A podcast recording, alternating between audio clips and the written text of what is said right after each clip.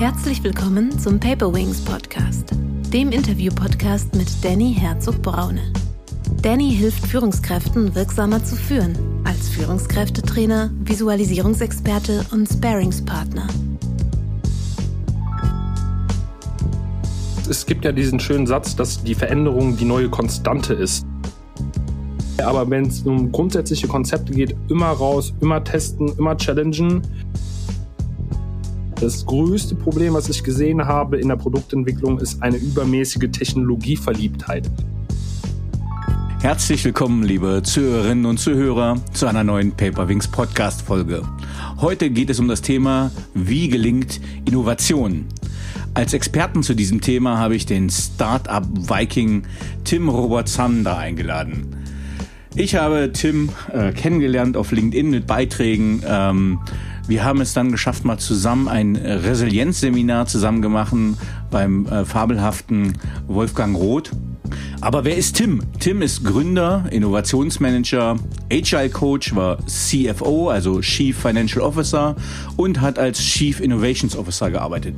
Er hat ein Double Degree äh, in Innovation Management, Entrepreneurship and Sustainability, also Innovationsmanagement, Unternehmertum und Nachhaltigkeit. Worüber möchte ich gerne mit ihm heute reden? Mir geht es darum, wie kann man Produkte entwickeln, wie gelingt Innovation, wie hilft Agilität dabei. Aber bevor ich mich hier lange in Einleitungen verliere, Tim, stellst du dich bitte kurz vor und sagst uns, wie du der Mensch wurdest, der du heute bist. Sehr, sehr gerne und Dankeschön für die Einladung. Es freut mich sehr. Ich bin auch ein großer Fan von Paper Wings, äh, insbesondere den Sketchnotes. Äh, da habe ich meine Aufmerksamkeit äh, auf dich gerichtet auf LinkedIn. Was ich als Startup Viking mache und ohne so groß auszuschweifen, wir haben ja schon einige sehr buzzwordige Beschreibungen gehört. Bei mir ist es so, ich schaue am äh, Ufer auf die andere Seite des Ufers, äh, überbrücke äh, stürmische Winde übers Meer und schaffe es, neue Ufer nachhaltig zu erobern. Wenn man das nicht im Wikinger-Manier fasst, heißt es Strategieentwicklung, Transformationsbegleitung und dann die Akquise von neuen Geschäftsfeldern beziehungsweise die Erschließung. Oh, jetzt hast du schon äh, selber ganz viele schöne Buzzwords reingehauen. ähm, das finde ich aber gut. Wir fangen mal, wir fangen mal mit dem Begriff Transformation an. Äh, oft ja als digitale Transformation auch bezeichnet. Was verstehst du unter Transformation? Äh, schöne Frage. Ähm, es geht, wenn wir äh, uns in einem ungewünschten Prozess befinden, oft das Bedürfnis auch in der Gruppe, auch des Einzelnen, auch in der Führungsebene so, dass man in einen anderen Zustand wechseln möchte. Und die Transformation beschreibt den Prozess, der genau diesen beide Zustände ineinander überführt, also von Zustand A mich zu Zustand B bringt. Was ist äh, dabei deine Aufgabe und deine Funktion in Transformationsprozessen? Ja, sehr schön in Abgrenzung zu der bereits genannten digitalen Transformation, wo ich auch tätig bin. Ähm, da bin ich äh, sehr froh über die Unterstützung und den Kontakt zu der Frau Tatjana Wiedemann mit ähm, einem sehr großen Portfolio an Kompetenzen und äh, Erfahrungen. Ähm, bei mir geht es vor allem im Fokus um den Menschen, da bin ich aber auch nicht alleine, da muss man den André Nuruzipur unbedingt nennen, äh, weil der auch nochmal äh, sehr viel Empathie und emotionale Intelligenz äh, dazu bringt und dann zusätzlich zu auch äh, äh Schwerpunkten, die wir gleich haben, die auch schon genannt wurden, dann nochmal eine ganz starke mediative und systemische Haltung mit hineinbringt. Ähm, konkret geht es darum, Menschen zu befähigen, äh, die Möglichkeiten und Opportunitäten sowohl durch die Umwelteinflüsse als auch die Technologien, die uns zur Verfügung stehen, so zu nutzen, dass wir eine Enkelfähigkeit beziehungsweise eine zukunftsfähige Gesellschaft erreichen. Ähm, hui, jetzt sind wir ganz bei knackigen äh, Definitionen und auch schon systemischen Ansätzen. Wenn es um Innovation geht, also ich nehme jetzt mal Innovation zur Transformation, also warum brauchen wir Innovation und warum impliziert das Transformation? Sehr schön. Ähm, das, es gibt ja diesen schönen Satz, dass die Veränderung die neue Konstante ist. Und das sieht man jetzt im Rahmen von Corona auch immer, immer deutlicher. Und Corona ist äh, eine Krise, die auch noch viele weitere ähm, Krisen angestoßen hat, sei es in dem wirtschaftlichen Bereich oder im logistischen etc. Ähm, wir haben einfach eine Umwelt, die man jetzt mit verschiedenen Wörtern, sei es VUCA etc., beschreiben kann, ähm, die halt einfach so rasant äh, sich verändert und so schnelle Adaptionen, Anpassungen äh, bedarf, dass wir mit den herkömmlichen Mechaniken, Methoden, Ansätzen nicht mehr so weiterfahren können. Das sieht man auch beispielsweise daran, wie schnell sich mittlerweile Produkte entwickeln. Wohingegen man dann, wenn man was Innovatives rausgebracht hat, sage ich mal, die Dampfmaschine, das Auto, das Internet. Und ab dem Internet ging es dann schon auch relativ schnell los, dass dann auf einmal jedes Jahr eine Neuheit rausgekommen ist. Also wenn man sich jetzt anschaut, was in den letzten 21 Jahren jetzt äh, mit dem äh, äh Beginn des äh, 21. Jahrhunderts jetzt schon alles auf der Welt passiert ist und sich dann zurückblickt, was in den letzten äh, etwa 12.000 Jahren, seitdem die Menschen äh, sesshaft geworden sind, äh, dann entwickelt wurde, dann ähm, merkt man das schon. Und wir brauchen halt diese Agilität, ähm, zum einen, um halt zu, nach außen uns anzupassen, Produkte zu platzieren, ähm, äh, Risiken zu vermeiden etc. Und zum anderen, und das ist gerade auch noch so eine Begrifflichkeit, wo ich äh, viel am Spielen bin, insbesondere durch den Kontakt äh, zum inspirierenden Wolfgang Roth, dass wir auch resiliente Organisationen brauchen und eine Resilienztransformation brauchen, weil das Agil ist das eine, nach außen tretende, sich anpassende, das kleine Eichhörnchen zum anderen müssen wir aber auch stabil als Menschen und als Gesellschaft sein, äh, um mit negativen Eindrücken, Stress umgehen zu können. Und das ist dann die Resilienz. Da gibt's aber noch nicht so ein schönes Buzzword, aber ähm, als Innovator ist man ja da gerne bereit, auch äh, den ersten Schritt zu gehen. Ja, du hast es vorhin auch schon mal, äh, du hast ein paar Begriffe reingebracht im Rahmen der Transformation, was man beachten muss. Ich sage mal, wenn man so, ja, wir sind ja beide vor allem im Bereich der Agilität unterwegs, ähm, aber du hast ja auch immer den, ich sage mal, den Bewahrer äh, in Organisationen und die haben, ich glaube auch stark ihre Berechtigung, wenn mhm. sie nicht unbedingt als Verhinderer einer Transformation äh, agieren. Und du hast gerade gesagt, es geht um resiliente Organisationen. Ähm, wenn wir Innovation und wir du, wir haben ja das Paradejahr, wie du es gerade gesagt hast, äh, gerade hinter uns. Wir hatten eine große Wirtschaftskrise, die alle alle Bereiche betroffen hat, einfach weil es einen Lockdown gab, weil es äh, Dienstleistung, Produktion äh, in, in alle Bereiche hat es betroffen. Und im Wissensmanagement habe ich mal gelernt, es betrifft immer die drei Bereiche Mensch, Organisation und Technik. Mhm. Wenn wir jetzt also anschauen, ähm, das letzte Jahr, was ist auf wenn ich Organisationen nehme, nehme ich jetzt mal Unternehmen. Welche Herausforderungen sind auf Unternehmen zugekommen und wie mussten sich Organisationen, Mensch und Technik verändern, um dieser um Veränderung dieser Transformation Herr zu werden?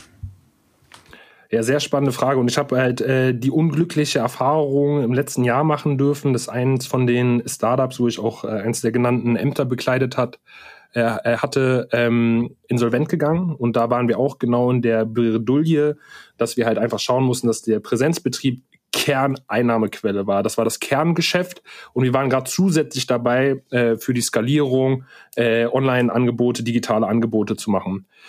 Corona-bedingt war das dann die Innovat also die innovative Sparte die einzige Möglichkeit, ähm, dort über Wasser zu bleiben. Und da haben wir es leider nicht geschafft, schnell genug zu reagieren. Also die grundlegenden Ideen, die findet man jetzt auch in vielen anderen Projekten, Initiativen. Ähm, es ist bloß einfach eine Frage der Zeit bei Innovation. Also ähm, die Welt ist so groß, das sieht man auch bei parallel stattfindenden äh, Patentanmeldungen, Erfindungen, die gleichzeitig stattfinden. Also die Intelligenz der Gesellschaft ist sehr groß, die Drücke sind auch sehr vergleichbar. Es kommt bloß oft darauf an, wer der die Erste ist, die es auf den Markt bringt. Und dann kommt es auch noch ganz stark darauf an, wie man sich dann auf dem Markt hält. Dieses First Mover Advantage, äh, wenn man dann bei der, bei der Startup-Begrifflichkeit sein möchte, ähm, ist sehr, sehr stark, ähm, weil es auch sehr nachhaltig wirkt. Ähm, Stichwort Wir äh, Wirtschaftspsychologie. Und ähm, die Frage ist jetzt im Rahmen von Corona, kann man, muss ich einfach sagen, kann man auch nicht alles mit agiler Transformation ändern. Also es gibt einfach Geschäftsbereiche, insbesondere die Gastronomie, äh, die da wirklich in Mitleidenschaft gezogen wurde. Ähm, und der Punkt, dass die Agilität ja auch eine Kompetenz ist, die trainiert werden muss. Also zu sagen, wir machen jetzt schnell in der Krise eine agile Transformation, kann halt zu spät sein. Das ist so wie mhm. ähm, kurz vor Marathon sich nochmal noch mal eine Runde um Block zu rennen, ähm, dass dann die Effekte einsetzen, das dauert halt einfach länger, weil es einfach umso größer die Organisation, umso mehr Menschen da ist, umso größer der Koordinationsaufwand, da einfach Herausforderungen sind, die nicht einfach mal mir nichts, dir nichts, auch nicht mit Geld aus dem Weg zu räumen sind. Ähm, und das geht halt eigentlich um eine Stärkung unseres Systems, sage ich mal, wie genau unser Stoffwechsel oder unser Immunsystem, das halt auch von außen äh, äh, gestresst wird oder durch uns selber gestresst wird. Und da muss man einfach schnell anpassen zu können. Und ich bin ja auch Boxtrainer und das ist halt einfach so, damit man eine gewisse Wendigkeit und Flinkheit bekommt, muss man das einfach automatisieren, müssen Routinen entstehen, auch in dem Change Management. Man denkt ja eigentlich, Veränderung findet nur einmal statt. Nein, man muss eine eine iterativ, also in sich wiederholende, in kleinen Stücken stattfindende ähm, Prozess im Unternehmen haben, der dafür sorgt, dass man sich anpasst, also dass man nicht den Kopf in den Sand steckt und denkt, okay, das funktioniert jetzt, das haben wir schon immer so gemacht und so weiter und so fort. Ähm, diese Ausreden werden äh, wahrscheinlich in der Zukunft äh, Gründe sein, warum halt Unternehmen nicht mehr auf dem Markt sind. Und der Markt, äh, die Marktdynamiken, wie wir sie sehen, wie auch schon gerade beschrieben, sind halt rabiat und selektieren gnadenlos. Und das muss man halt einfach äh, sehen. Und deswegen brauchen wir halt Unternehmen, Organisationen und entsprechend die Menschen dahinter, die das bemerken, die dann daraus was lernen und dann es umsetzen. Du hast gerade ein schönes Beispiel genommen. Äh, ich war auch eine Zeit lang mal in der Produktentwicklung oder Softwareentwicklung als Bereichsleiter. Du hast gerade gesagt, diesen First Mover Advantage. Und äh, es gibt gerade schon wieder eine tolle Serie auf Netflix, die heißt Bad Banks, mhm. äh, ist gerade Staffel 2 drum. Und da geht es auch darum, wie quasi Inkubatoren gebaut werden. Das heißt so, ich sage mal, Brutzellen für Produkte ähm, wie die geschaffen werden, unter welchem Druck, was ich mich aber immer frage, weil du gesagt hast, der First Mover Advantage, also wirklich, ähm, man ist als erster mit dem Produkt draußen. Andererseits habe ich auch mal gelernt, äh, hast du ein schlechtes Produkt, scheiterst du. Ähm, das heißt, wenn ich jetzt mit einem Produkt auf den Markt gehe, das ist noch nicht ausgereift, weil ich halt agil, inkrementell das entwickeln möchte. Aber wie schnell, also ich finde, wie ist da der Spagat zwischen, ich bringe äh, ein schrottiges Produkt, weil noch nicht fertig entwickelt raus, zu ich bin der Erste auf dem Markt. Wie sind da so deine Erfahrungen? Ja, das ist eine sehr spannende Frage und die kann man äh, theoretisch gar nicht, glaube ich, für alle Fälle beantworten. Das ist immer eine Einzelfallentscheidung. Aber ähm, wenn ich da eine, eine Tendenz in dem Spannungsfeld geben würde, ähm, würde ich sagen, ähm, dass es halt auch noch mit der Entwicklung unserer Gesellschaft zusammenhängt. Also es hängt auch ganz klar von der Zielgruppe ab, von wie das Geschäftsmodell funktioniert. Ähm, es gibt da Menschen und Organisationen, die sind zugänglicher für in Anführungsstrichen halbfertige Prototypen oder Prätotypen. Ähm, in diesem Rahmen von diesem Co-Creation, also der gemeinsamen Entwicklung von Produkten mit Kunden, wo man ja dann den Vorteil hat, dass die Kunden das Produkt kennen, dass sie die Probleme kennen, die man ausmerzen konnte vorm Launch und dann ähm, sich auch noch damit identifizieren und auch die Hintergründe kennen, was sehr stark ist und einfach quasi vermeidet, das stimmt auch nicht ganz, aber quasi vermeidet, dass man am Markt vorbei entwickelt, ist sehr mächtig. Ähm, andersrum ist es natürlich nicht so, wenn wir beide uns jetzt äh, im Nachgang an einen Podcast äh, eine App entwickeln und die probieren zu verkaufen, dass das eine, eine schlüssige Strategie ist. Ähm, und deswegen würde ich dann ganz klar sagen, man muss sich mit der Zielgruppe auseinandersetzen. Ähm, man muss dort die kritische Funktion darstellen können. Also wenn unsere App jetzt sagt, okay, sie macht dir das Leben ein wenig am Abend schöner, weil sie dir sagt, äh, wo, wo die beste Kneipe in der Nähe ist oder ähnliches, ähm, dann müsste zumindest das gezeigt werden. Und wenn der Kunde dann das bekommt, das Problem gelöst bekommt, dass er nicht wusste, wo man die beste Kneipe in der Nähe findet, und das wird in einer ganz, ich sag mal, schrottigen Mock-up-Version gezeigt, dann kann ich die kritische Funktion überprüfen. Ähm, ab dem Augenblick kann ich da rangehen. Das setzt aber so einen gewissen wissenschaftlichen Ansatz hervor, äh, voraus. Und dann muss man halt entsprechend der Hypothesen nach vorne äh, agieren und weitergehen.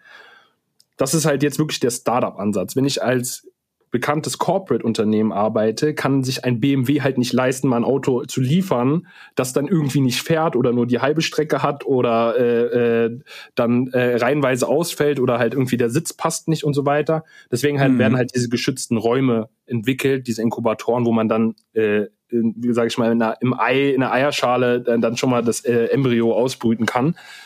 Genau. Die Tendenz ist nämlich auch, es geht ja nämlich um First Mover Advantage und nicht um den First Failure Advantage, ähm, muss man nämlich auch schaffen, mit dem First Move einen Erfolg zu platzieren, wo man dann auch äh, die entsprechende PR äh, oder auch rein den Erkenntnisgewinn fahren kann. Und ich würde sagen, es gibt eigentlich selten zu früh, es gibt aber falsches Erwartungsmanagement. Und ähm, das heißt, man kann eigentlich immer sofort rausgehen. Das ist auch meine Empfehlung, immer die Ideen, die man hat, zu challengen.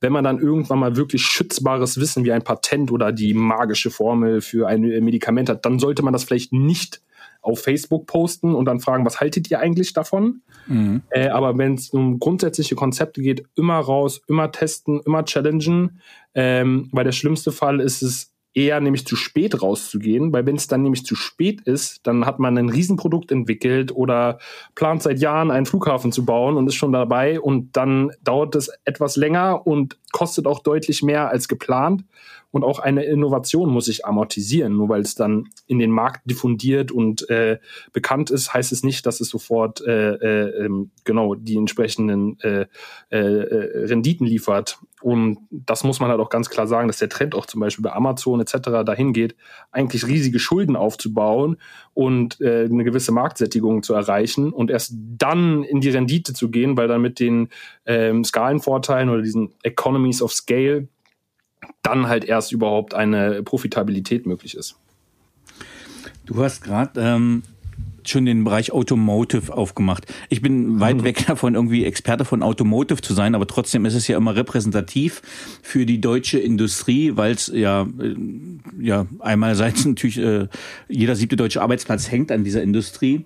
Und ich hatte letztens ein Interview mit Markus Ahorner, der ist ähm, ja Geschäftsführer mehrerer IT-Unternehmen im Bereich künstliche Intelligenz und Automatisierung von Industrieanlagen. Und der hat gesagt, also das, was Tesla an Fortschritt schon erstellt hat, äh, gerade im Bereich künstliche Intelligenz, ist durch das exponentielle Wachstum nicht mehr einzuholen.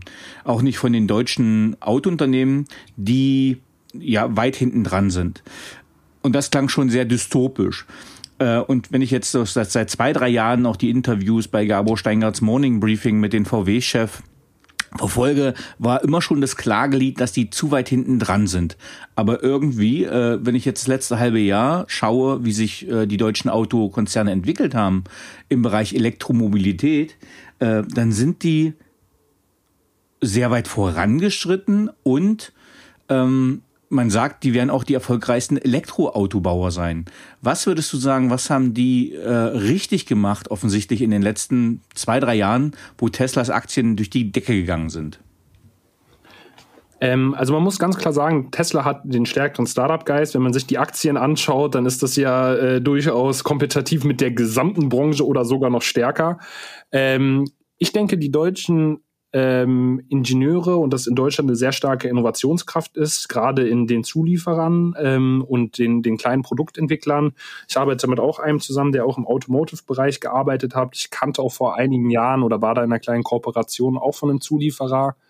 Ähm, das Schöne ist, dass wir einfach ganz viele kleine äh, Innovationstreiber haben und äh, Veränderungs äh, äh, ähm, ermöglicher Katalysatoren. Und ähm, die stärken halt unser, unser Rückgrat, also dieses der bekannte deutsche Mittelstand, der innovative Mittelstand, äh, die sind unheimlich stark und da hat, ähm, haben die Großkonzerne äh, ein sehr starkes System, das auch mit aufzunehmen, etc. Ich mag das gar nicht sagen, wer da schneller sein könnte. Ich könnte mir auch gut vorstellen, dass da ein Transfer äh, stattfindet. Das ist ja auch äh, so eine Thematik bei mir, dass man sich anschaut, Bestandsunternehmen und Startups. Und da kann man nicht einfach sagen, ja, Startups sind immer besser, da gibt's äh, Fritz Cola im, im, äh, im, im Kühlschrank oder äh, Bestandsunternehmen sind besser, da ist die, die Pension gesichert. Ähm, da haben beide äh, performative Vor- und Nachteile. Und ähm, Tesla ist da deutlich start-upiger, auch wenn es jetzt vielleicht von der von der Unternehmensgröße äh, und von dem von dem Alter nicht mehr ganz in die Definition reinpassen muss. Da gibt's auch verschiedene. Ähm, und die, die Solidität, die Stärke und die Sicherheit von Bestandsunternehmen, bietet einen super Nährboden, um dieses Wissen einzubringen die Kleinheit und der Startup-Geist von, also das ist ja bei Tesla nicht mehr klein, aber da sind trotzdem der, der Innovationstrieb ist auch durch die Kultur, die ja noch sehr startup-ig ist. Also es gibt ja auch äh, verschiedene Regeln von Elon Musk, unter anderem, wenn dir ein Meeting nichts bringt, dann geh einfach raus. Äh, ich stelle mir das auch sehr spannend vor, wie das dann wirklich gelebt mhm. wird, ob man dann auch mal eben bei Elon, wenn er einen Vortrag hält, einfach aufsteht und sagt, nö, habe ich schon gehört. aber die sind da ja eh, also Elon wohnt, Elon schläft ja immer noch auf, auf der Couch auch im Büro. Also das sind auch noch so ähm, äh, äh, ja, äh, Prinzipien, die man wahrscheinlich bei VW nicht mehr finden wird. Ähm, andersrum ist halt auch ein Elon Musk, äh, wenn man ihn im Medien verfolgt, halt auch hin und wieder mal dann durch irgendeine Aktion dann dafür zuständig, dass dann doch mal die Aktienpreise ganz rapide sinken, dass es unsicher wird. Ähm, und das ist halt genau dieses Spiel. Also Elon Musk schafft es einfach unheimlich mit diesen riesigen Wahrscheinlichkeiten Visionen zu spielen. Ähm, die Aktien von Tesla stehlen auch überhaupt nicht im, im Ist-Wert von, von, der, von der Firma. Äh, und ganz revers ist bei Volkswagen so, dass der Ist-Wert von Volkswagen auch schon größer war. Ich bin mir jetzt gerade nicht sicher, wie die Aktien stehen, ähm, als der Aktienkurs. Ähm, und ähm, da muss man sich einfach gegenseitig befruchten. Also ich denke, das sollte nicht dahin gehen, wer wird der Monopolist in der Elektromobilität. Da habe ich auch schon vor einigen Jahren bei einer Konferenz äh, teilgenommen und da war relativ klar die Aussage, es wird ein Mosaik werden, also sowohl von den Kraftstoffen mhm. als auch meiner Interpretation nach, nach den Anbietern, die ja dann unterschiedliche Vorteile haben.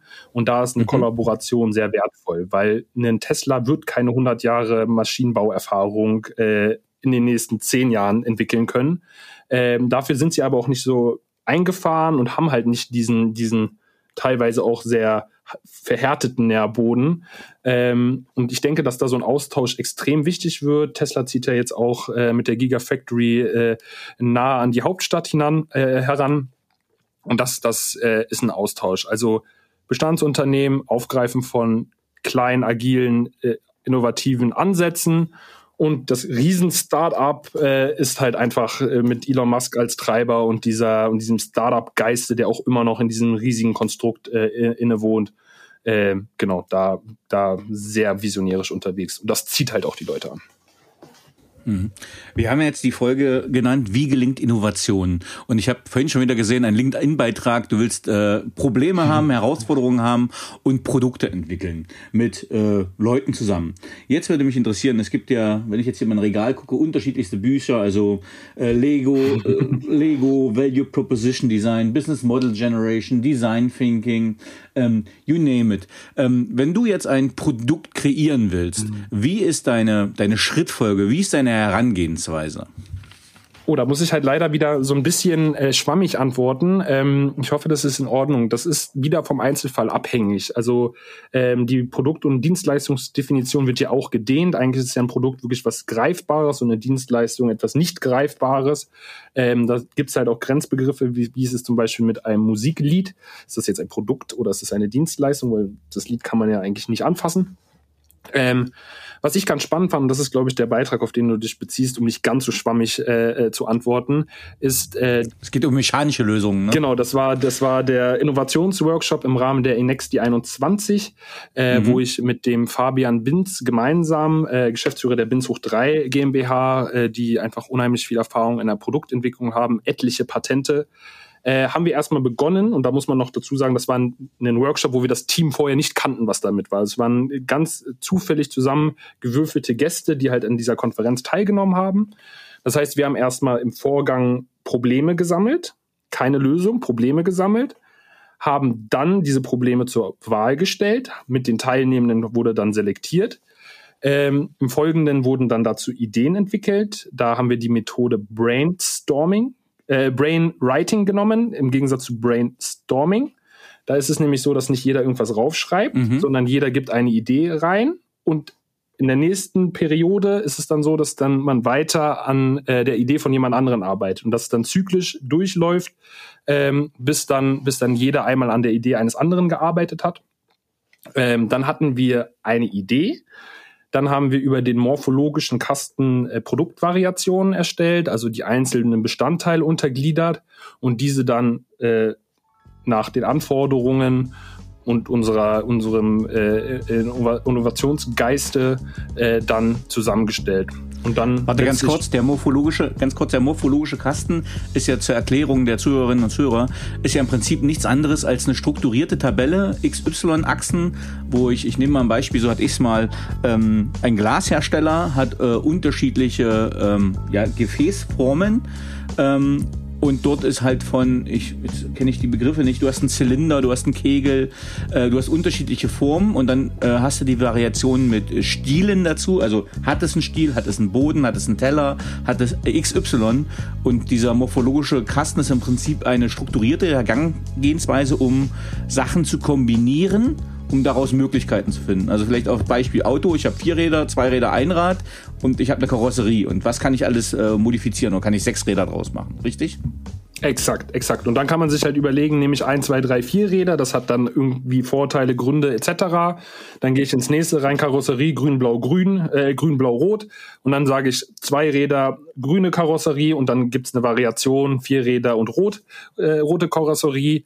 Und dadurch kann man dann halt einfach schriftlich, visuell denken und das kollaborativ. Und mhm. das ist sehr mächtig, weil daraus entsteht dann eine sogenannte Wir-Intelligenz im Design Thinking. Und ähm, dann ist das sichtbar und dann haben wir dann danach nochmal evaluiert, wo ist der geringste Aufwand und der größte Nutzen und haben dann entsprechend ähm, genau eine Idee selektiert. Und was halt auch super wichtig ist zum Produkt entwickeln, ist halt nicht nur Ideen haben, sondern die auch zu challengen, die zu iterieren, also immer wieder neu zu denken und halt immer kritikfähig zu bleiben, weil das größte Problem, was ich gesehen habe in der Produktentwicklung, ist eine übermäßige Technologieverliebtheit. Mhm. Wenn ich darauf bestehe, dass meine Idee so auf die Welt kommt, wie ich sie mir ausgedacht habe, kann es oft sein, dass man dann am Ende alleine dasteht. Und das ist bei Produkten, die an Kunden verkauft werden sollte, meistens nicht so erfolgreich dann. Ähm, genau. Und dann haben wir die, äh, um die Geschichte noch abzuschließen, äh, das selektiert gehabt und ähm, das findet sich jetzt in der Bearbeitung von der Binzucht 3, um dann im Abschluss von der Inexti 21 dann präsentiert zu werden, dass die Teilnehmende, die da mitgewirkt haben, als auch die, äh, der Ideengeber dann auch äh, genau die Lösung bekommt. Im Vorhinein haben wir das sogar auch schon mal ganz, ganz klein getestet und haben dann für äh, die Anbringung von einem Smartphone ähm, dann eine Halterung entwickelt, damit man das nicht mehr so auf den Computer stellen muss, sondern es schön an, an den Bildschirm hängen kann. Und das ging auch sehr, sehr schnell und ähm, genau, das ist halt auch genau dieses Prinzip von Rapid Prototyping, wo wir auch schon vorhin äh, dran vorbeigeschliffen sind. Schnell prototypisieren, schnell testen. Ähm, und da kann man auch erstmal kostenloses ist zur Verfügung stellen. Und wenn man dann merkt, okay, das funktioniert super gut, dann kann man das dann halt anfangen zu verkaufen und wirklich ohne Beta-Test richtig in den Markt reinzugehen. Ja, jetzt äh, ganz kurz Eigenwerbung. Äh, Paperwings ist ja. ja ein Papierpfleger. Das kam ursprünglich aus der Idee von mir vom Design Thinking, nämlich als erster Prototype, äh, also ein Modell mit dem Modellieren äh, anzufangen ähm, und daraus dann iterativ weiter zum Beispiel etwas zu entwickeln. Das heißt, äh, da, da kam sogar mal die Idee her. Also Rapid Prototyping, äh, ganz wichtiger Aspekt. Also jetzt auch im Design Thinking mit diesen Iterationen, dass man Sachen einfach wirklich händisch ausprobiert mit einfachen Mitteln ich durfte mal in den USA bei 3M in den Inkubator rein, wo die schon die 3D-Drucker hatten. Also die haben ja so mhm. ganz innovative Produkte entwickelt und da war es spannend tatsächlich zu sehen, äh, wie die ganz schnell erste Prototypen, die hatten schon die ersten 3D-Drucker überhaupt entwickelt haben, um zum Beispiel äh, einen Göffel auszuprobieren. Also eine Mischung aus Gabel und Löffel, beide Seiten. Äh, wie funktioniert das, wie funktioniert es nicht, wie dick muss es sein, wie groß, wie schwer, um das auszubalancieren. Das heißt wirklich mit einfachen Mitteln schnell Produkte entwickeln, ausprobieren, Trial and Error und dann einfach weiter zu schleifen, bis man äh, immer besseres Produkt hat. Also wer 3M nicht kennt, die haben äh, zum Beispiel die Post-its erfunden, äh, eigentlich durch ein Abfallprodukt. Die wollten eigentlich einen Kleber haben, einen Kleber entwickeln, der gut funktioniert und dann hatten sie irgendwann einen Kleber, der überhaupt nicht gut funktioniert hat und das war der sogenannte Post-it-Kleber heutzutage. Der hat nämlich nicht lange gehalten und dann hat man gemerkt, okay, vielleicht kann man ja aus diesem Fehlprodukt ein anderes Produkt entwickeln und das sind bis heute diese Post-its, die wir nutzen, die sich dann auf dem Markt sehr gut ähm, entwickelt haben. Aber ich wollte auch noch auf einen anderen Punkt drauf eingehen. Und zwar haben wir gerade über die Methoden gesprochen, die du verwendest. Aber wenn ich jetzt, du gehst jetzt in ein KMU rein, mittelständisches Unternehmen, und die sagen, wir möchten unsere Produkte innovieren, wir möchten die neu machen, wir möchten neu gestalten. Ähm, wen soll ich reinschicken, fragt der Geschäftsführer. Wen möchtest du haben, der in diesen Workshop reingehst? Wen würdest du gerne in dem Workshop mit drin haben in so einem Team? Ja, sehr spannende Frage. Ähm, interdisziplinär, ganz klar. Ähm, vom Vertrieb über Marketing äh, bis hin zu den Produktentwicklern der IT. Das ist natürlich auch wieder abhängig vom KMU und der, und der Spezialisierung und in welche Richtung das Produkt gehen soll. Das ist auch wieder abhängig, was ist der Freiheitsgrad, der mir da gelassen wird.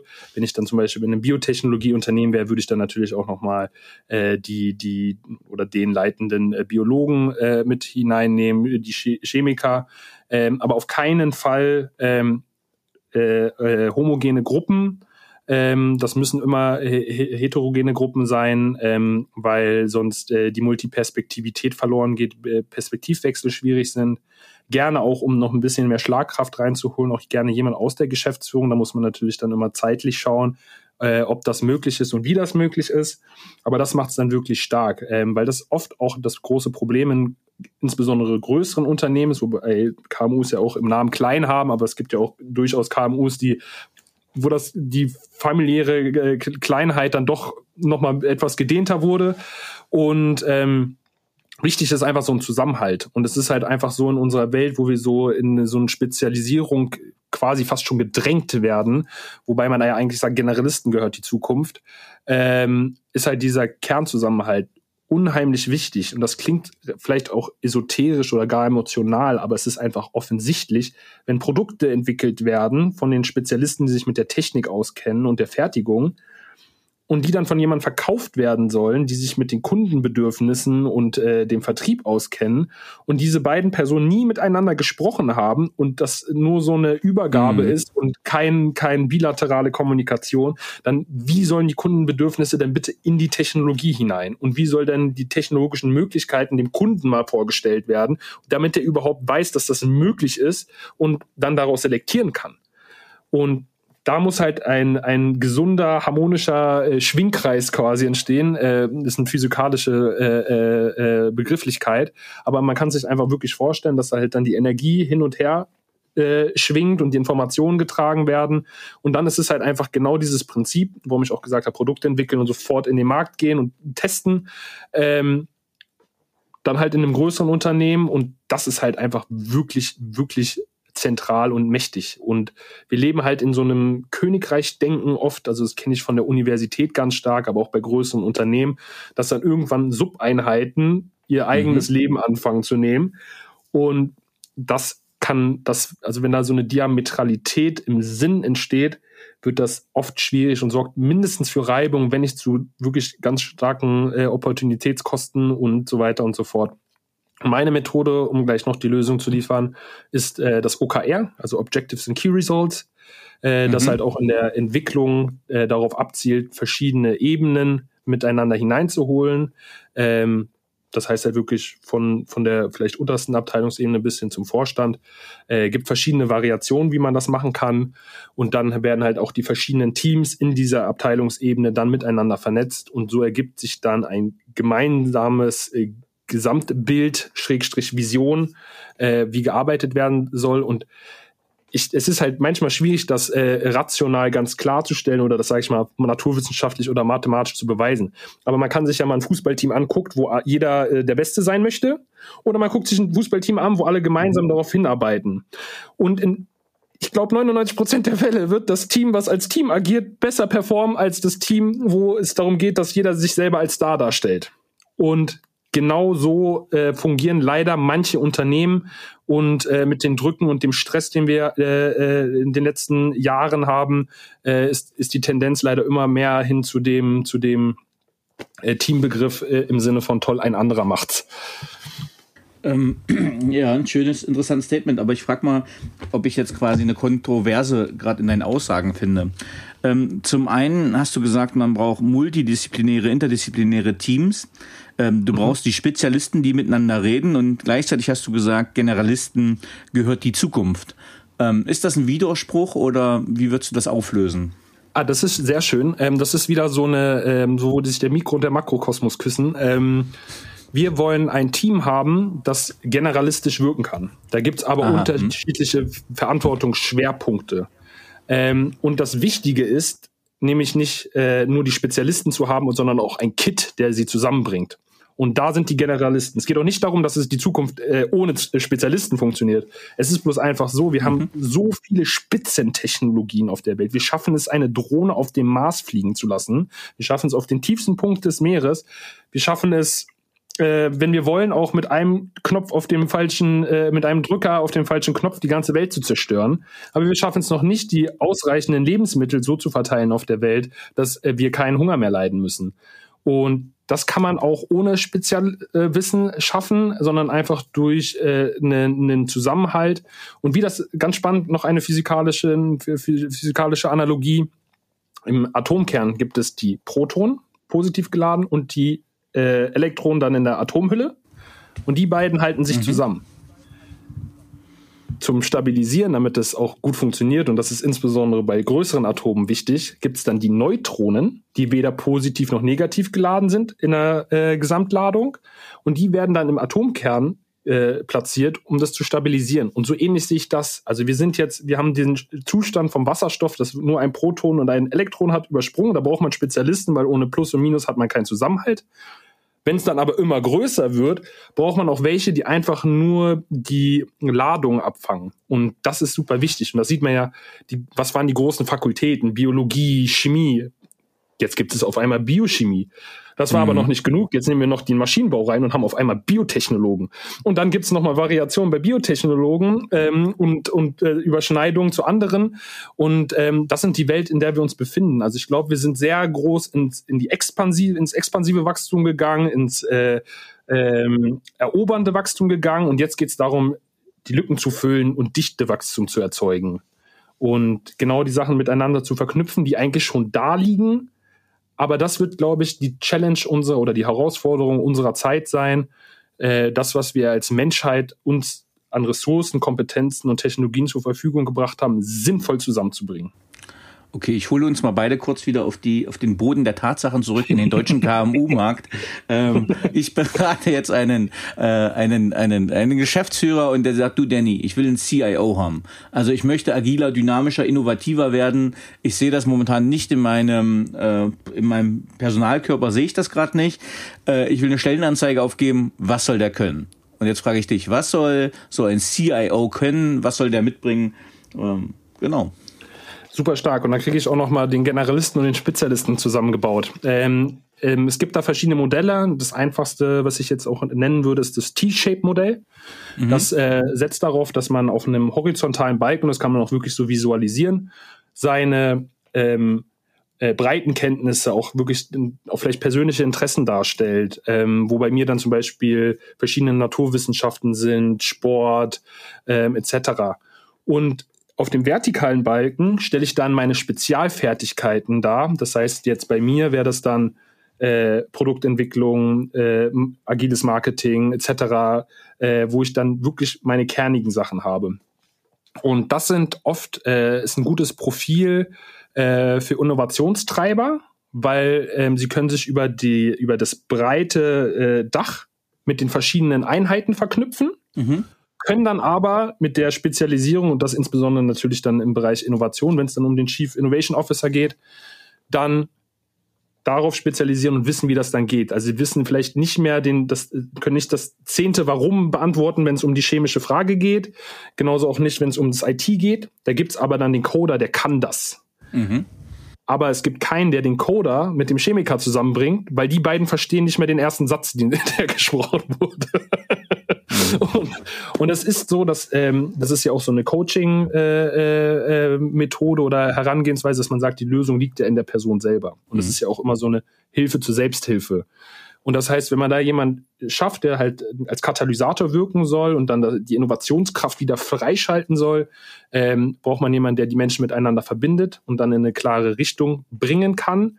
Und das halt nicht im alten äh, diktatorischen Sinne, dass er da die Peitsche schwingt oder sie, sondern dass man dann vorausgeht und dann wirklich mit Zugkraft äh, dann das entsprechende Projekt angeht. Genau, jetzt hast du mir äh, schon ein bisschen meine Überleitung äh, vorweggenommen, denn als Führungskräfte-Experte hätte ich jetzt gesagt, nee, wir brauchen nicht das Teammodell, wir brauchen das Pi-Modell. Ne? Also wir nehmen das T, was du hast, und machen noch unten ein kleines L dran, dass es aussieht wie ein Pi und das L steht dann für Leadership. Aber genau das ist ja die Frage, wenn wir gucken, wir haben Organisationsveränderungen, äh, holokratische Strukturen, agile Strukturen. Wir, wir delegieren Verantwortung von, un, von oben nach unten, gehen mehr in die Selbstorganisation. Ähm, was würdest du jetzt, es ist jetzt einfach mal ins Blaue äh, prognostiziert, sagen, wenn so ein CIO, muss der so ein P haben oder braucht er das gar nicht mehr, sondern es braucht wirklich das Teammodell, weil Leadership ist nicht mehr das, die, die Kompetenz, die man braucht? Nee, das finde ich eine super Ergänzung. Also das äh, Modell, ich kenne auch das Comp-Modell, es gibt ja da ganz viele. Ähm, mhm. Man kann die auch bestimmt irgendwie vielleicht auch ineinander überführen. Ähm, nee, genau, da ist ganz klar Leadership. Ähm, das war nämlich auch nochmal, was mir ich im Kopf hatte, halt einfach diese menschliche Organisationsfähigkeit und diese, das Koordinieren beherrschen und ich würde das auch eigentlich fast noch weitergehen, wenn es nämlich um so prestigiöse und voluminösere Projekte geht. Da muss das auch ganz klar nicht nur das L für Leadership, sondern auch für Leidenschaft sein und da muss eine Passion hinter sein. Ähm, genau, weil etwas Neues, ganz anderes, was gar die Welt verändert, äh, wird man nur mit ganz starkem Commitment schaffen. Zumindest was meine Erfahrung spricht. Also auch äh, bei der Aussage davor ist das, als wäre das meine meine Empfehlung. Ähm, ja, ich bin da sehr sehr offen. Ich glaube, es gibt nicht nur den einen perfekten Innovator oder Innovatorin. Ähm, Innovation geschieht oft auch da, wo man es gar nicht erwartet siehe die äh, Erfindung oder die Entdeckung von Penicillin, wo quasi mhm. ein Bakterium einfach nur auf so einen Körper geflogen ist und plötzlich sind da Pilze gewachsen und äh, ja, durch Zufallsfund äh, was entdeckt. Wenn wir jetzt den unseren Hauptteil zusammenführen wollen würden und die Frage beantworten wollen würden, wie gelingt Innovation? Was würdest du sagen, was sind die Schlüsselkriterien, die wir zusammengefasst brauchen, damit Innovation gelingt? Zusammenhalt, Vision, Mut, Menschen, Organisation. Cool. Sauber zusammengefasst, sehr schön. Das lassen wir so stehen für die Zuhörerinnen und Zuhörer und ähm, die Kenner des Paper Wings Podcast wissen, was jetzt kommt. Jetzt kommt der persönliche Teil mit persönlichen Fragen. Und zwar, Tim, auf welchen beruflichen Fehler oder Erfahrungen hättest du gerne verzichtet? Ich habe mir schon gedacht, die Antwort keine wird wahrscheinlich nicht gelten, ne? weil Fehler ja so wichtig sind zum Lernen. Ähm, Wir reden ja immer von Fehlerkultur und äh, es gibt ja auch die Fuck-Up-Nights, ne, wo man sagt, okay, ich, ich, ich demonstriere euch meinen größten Fehler, damit ihr ihn nicht wiederholt. Und okay. alle sagen natürlich klugerweise, ähm, Fehler gehören immer dazu und ich bereue keinen Fehler, weil ich daraus gelernt habe. Ähm, aber vielleicht hätte man einen Fehler vielleicht mal milder ablaufen lassen. Ähm, ich, also ich, ich nehme auch gerne auch ein bisschen einen eskalativeren. Ich war in einem Startup äh, dabei und ähm, da hatten wir einen sehr starken Technikfokus. Ähm, und da ist relativ stark die, das Teambuilding, ähm, die Kompatibilität, äh, das äh, Matching von den einzelnen äh, äh, Stakeholdern, äh, Interessenseignern nicht so stark im Fokus gewesen. Und das hat dann dafür gesorgt, dass wir dann ein Produkt hatten, was äh, überdurchschnittlich gut war. Wir hatten ein super starkes Team, super starkes Netzwerk, super starke Möglichkeiten, den Pilotkunden vor der Tür, aber haben es dann leider mhm. nicht mehr geschafft, aus der Teamkompatibilität heraus oder der fehlenden Teamkompatibilität heraus, dann äh, Stressfaktoren wie Produkte, die vergleichbar oder vielleicht sogar besser waren, äh, zumindest in gewissen Teilaspekten, ähm, dass wir den Stress nicht mehr um äh, gewälzt bekommen haben. Also ich habe die Informationen im Kundenkontakt bekommen, habe das dann weitergegeben äh, an den an den äh, CTO, also den Technikverantwortlichen und das war dann irgendwie eine Diskussion, ob diese Information stimmt mehr, als dass wir jetzt sagen, okay, was können die denn jetzt genau, dass man da eine Analyse geht. Und ähm, deswegen ist ganz klar Konfliktmanagement extrem wichtig kann auch sehr mhm. stark sein, weil man eigentlich bei den meisten mhm. Konflikten, wenn man sie lösungsorientiert löst, viel stärker dabei hinausgeht, also gerade in so einem Kontext. Ähm, und halt, dass einfach die menschliche, der menschliche Zusammenhalt, auch wenn wir in einer sehr technikverliebten äh, Welt leben, dass das der Kern ist. Es sind alles Instrumente, es sind Möglichkeiten, jedes Produkt, jede Dienst, also ja genau, jede Dienstleistung, jeder Service, jede, jede Online-Plattform, die existiert, da sitzen Menschen dahinter, die das gemacht haben. Und wir sitzen dann halt vom Computer und denken, ja, das ist ja Technik und das funktioniert alles. Überhaupt nicht. Alles, was nicht natürlich ist, ist menschengemacht. Per Definition. Und wir leben in einer sehr, also in einer Welt, in der viele künstliche Sachen drinstehen. Und ähm, das ist alles abhängig von den Menschen. Also dass, dass man da nicht den vollen Fokus auf die äh, Teamgesundheit legt, auf die Kompatibilität ähm, und das nur so nebenbei macht. Also wir waren, waren auch super befreundet und das war halt auch, also war jetzt nicht so grauenhaft, wie man sich das vielleicht vorstellt. Aber wenn das an einem kritischen Punkt nicht zu 100 Prozent da ist, äh, mhm. ist, ist der Ritt auf, auf den stürmischen Wellen äh, leider dann oft mit einem Besuch auf dem Meeresgrunde äh, äh, gesegnet. Und das möchte man eigentlich nicht. okay, schwenken wir in das Gegenteil. Auf welche berufliche Leistung bist du besonders stolz? Ah, da kann ich sogar, da haben wir am Anfang äh, noch eine Klammer zumachen. Wir haben ja über den Wolfgang Roth gesprochen und ähm, da haben wir uns ja auch äh, im Rahmen eines äh, Resilienztrainings äh, kennengelernt. Und das ganz Spannende ist, dass ähm, wir jetzt gerade dabei sind und der im Bereich auch von Agilität und den Methoden, die ich so mit mir bringe, da einige Bedarfe hat und dass wir dann äh, jetzt im Ende Oktober gemeinsam eine Resilienzausbildung machen. Also ich mit einem frischen äh, Resilienzberaterschein und einigen agilen Kompetenzen und so diesem Startup-Geist und Wolfgang Roth als meiner Meinung nach eine Ikone äh, für, für Resilienz, zumindest im Dachraum ähm, und einfach eine wirklich äh, starke Inspirationsquelle. Und wenn man das dann in dem Kontext auch noch sagen müsste, auch eine Quelle der seelischen Heilung. Und ähm, genau, das ist wirklich toll und da freue ich mich sehr drauf, weil das äh, macht mir echt viel Spaß, tut mir gut. Und es ist auch nochmal eine Tätigkeit, wo man relativ schnell sehr starkes Feedback bekommt, dass man jemand anderem auch hilft. Und das, das ist jetzt wirklich nochmal eine Leistung, wo ich sage, das muss ich noch realisieren. cool. Welche Fähigkeit bzw. Fertigkeit möchtest du gerne haben, die du noch nicht hast? Bedingungslose Geduld. Will man bedingungslose Geduld können, ja? Bedingungs also wenn ich, also den Knopf für die bedingungslose Geduld, das, das ist, äh, ähm, das ist, also ich bin auch da gerne jemand, der gerne Projekte nach vorne treibt. Das ist auch oft äh, mit, mit sehr positivem Feedback versehen, kann aber auch halt einfach mal auch äh, äh, dafür sorgen, dass die, die Stirnrunzeln auf meiner Stirn äh, noch einen weiteren Nachbarn bekommen oder meine, meine äh, äh Neandertaler Stirn noch ein wenig nach vorne wächst.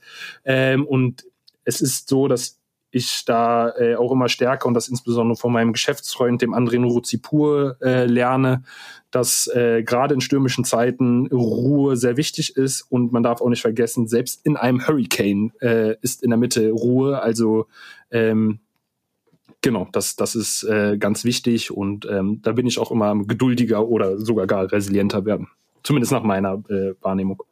Äh, also da finde ich das Bild, äh, die, die Tim nicht kennen, äh, Tim nennt sich nicht nur Startup Viking, er sieht auch sehr stark so aus, äh, nordischer Typ, lange Haare, Bart, äh, sehr trainiert und äh, er prescht nach vorne, so wie die Wikinger ja auch Pioniere in der Entdeckung waren äh, und Gefahren getrotzt haben.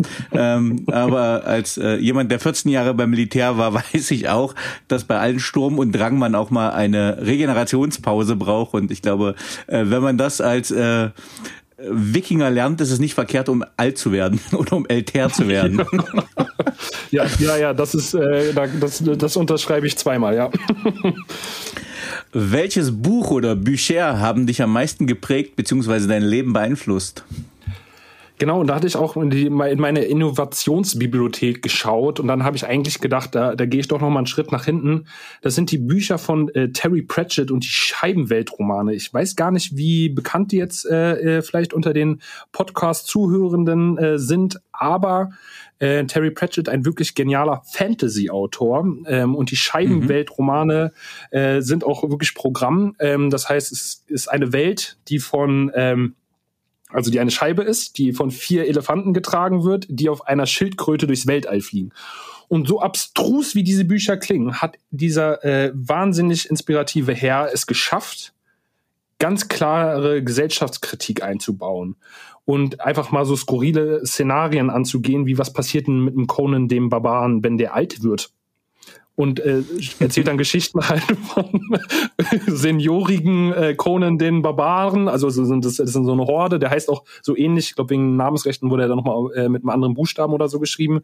Und was passiert denn eigentlich, wenn die alten Herrschaften immer noch äh, plündernd äh, durch die Lande ziehen wollen? Und super spannend. Auch ein anderer Aspekt ist, ähm, dass er, ähm, da gibt es einen Diktator von einer sehr bedeutenden Stadt, von Ankh-Morpok. Und ähm, der Diktator ist aber total human und äh, also oder relativ human oder sehr menscheninteressiert zumindest. Und äh, dann hat er irgendwann mal zu seinem Berater gesagt, ja, ich habe aus diesem fernen Griechenland gehört, dass es Demokratie gibt, das schönste Gesellschaftssystem. Die Leute werden gewählt, können Mist machen und schieben es danach auf die anderen. Ähm, und äh, was er so als Diktator, der immer äh, alles richtig machen muss, weil er sonst geköpft wird, äh, ähm, ganz spannendes, ganz spannendes Bild. Und ähm, es ist, ich bin natürlich ein ganz, also was heißt natürlich, aber ich bin äh, ein riesiger Fan von der Demokratie, aber dass man so einen Perspektivwechsel sich mal wagt und dann halt das darstellt, super spannend. Und da gibt es natürlich noch ganz viele Aspekte, die er halt einfach da bedienen kann, weil er halt diese Flexibilität hat, dass da äh, Gnome, Orks, äh, Feen und so weiter auftauchen können, aber halt auch äh, Geschichten, die halt dann eher auch viel näher an der Realität dran sind. Und das ist halt diese bahnbrechende Kreativität, die aber trotzdem zielgenau auf äh, gesellschaftliche Probleme äh, hinweist und äh, drauf zeigt und vielleicht sogar äh, einen Anstoß liefert, die anzugehen, finde ich wirklich genial. Äh, klingt so, als ob ich das jetzt mal für meine Hörbuchlektüre mit aufnehmen könnte in Urlaub.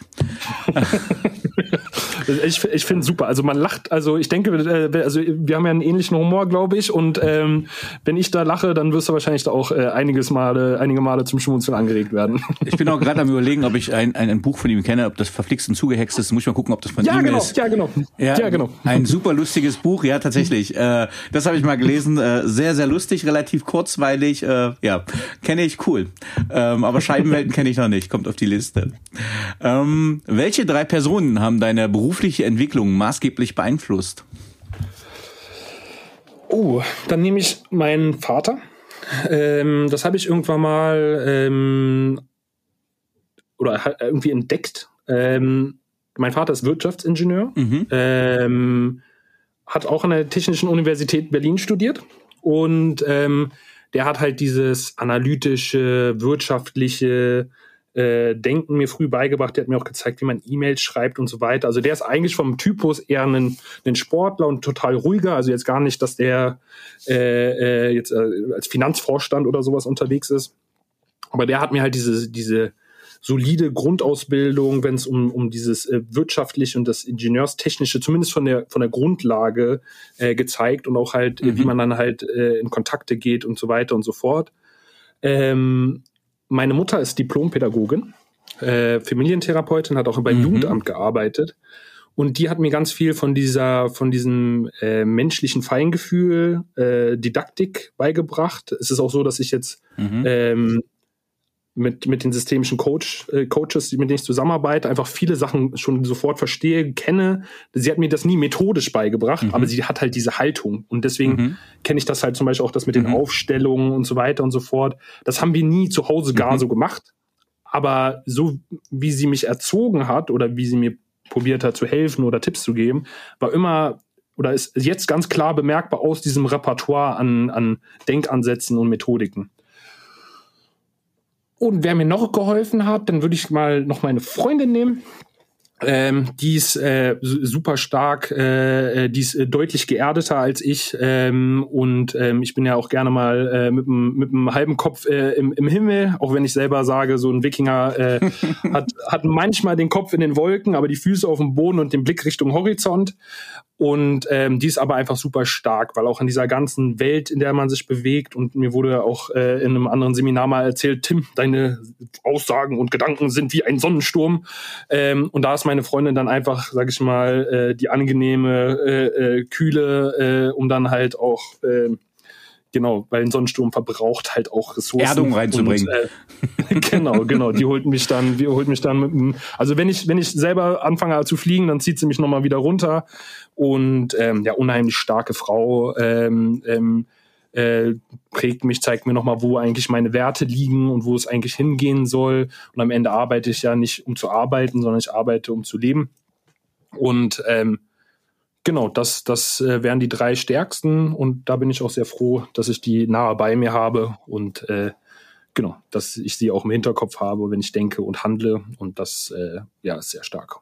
Genau, bin ich sehr dankbar für. Ja, jetzt gucken wir mal, äh, jetzt haben wir gerade ins Ist geguckt, jetzt gucken wir mal in die Zukunft. Was möchtest du am Ende deines Lebens von dir sagen können, erreicht zu haben? Ich habe meine Insel gebaut. Das muss keine echte Insel sein, geografisch, aber dass ich so mein, mein Wikingerlager mit meiner Familie und äh, Geschäftsfreunden, Partnern und äh, Initiativen und äh, Organisationen, die ich noch begleiten werden darf, äh, vielleicht selber Gründe äh, schaffe, oder das kann auch ein Wikingerdorf sein. Ähm, das muss aber halt nicht wirklich geografisch so sein. Aber ich fände schön, wenn ich dann so meine Vision ähm, verschiedene Einheiten miteinander zu verknüpfen und zu einem größeren Ganzen zu verbinden, ohne Zwang, äh, das wäre das wäre sehr schön. Genau. Das halt so im sozioökologischen, innovativen Rahmen, aber das sind ja auch sehr, sehr inflationär begr benutzte Begriffe. Hast du ein Lebensmotto und wenn ja, wie lautet es? Ein Lebensmotto nicht, aber ich habe zwei coole Sprüche. Ähm, ein Wikinger hat keine Angst äh, zu sterben, sondern nicht zu leben. Und ein Wikinger kämpft auf verschiedenen Schlachten, aber mit derselben Axt. okay, jetzt, äh, aber was ist, was, wie, wie heißt deine Axt oder was ist die Axt? Mm. Also ich habe hier im Hintergrund gerade drei Äxte stehen. Äh, eine beidhändige, eine einhändige und die Axt, die Axt ist es, glaube ich, aus äh, seiner Schwäche eine Stärke zu machen. Sehr schön das, äh, ich denke, so lassen wir das stehen und lassen es nachwirken. Tim, vielen, vielen lieben Dank, Dankeschön. Äh, dass du dir die Zeit genommen hast für den Paperwings Podcast. Ich freue mich, äh, dass wir uns vermutlich bald visuell wiedersehen werden. ähm, die Zuhörerinnen und Zuhörer haben das lustige Vorgespräch nicht mitgekriegt. Das ist auch aus Jugendschutzgründen vermutlich richtig so. Ähm, vielen, vielen Dank, Tim. ich bedanke mich sehr schön und äh, ich freue mich, äh, Gast vom Paperwing Podcast gewesen zu sein. Tschüss. Ciao. So, liebe Zuhörerinnen und Zuhörer, ich hoffe, Ihnen hat dieser Podcast gefallen. Wenn er Ihnen gefallen hat, hinterlassen Sie gerne ein Abo, eine positive Bewertung und empfehlen Sie diesen Podcast weiter. Bleiben Sie gesund. Mit besten Grüßen, Ihr Danny Herzog Braune.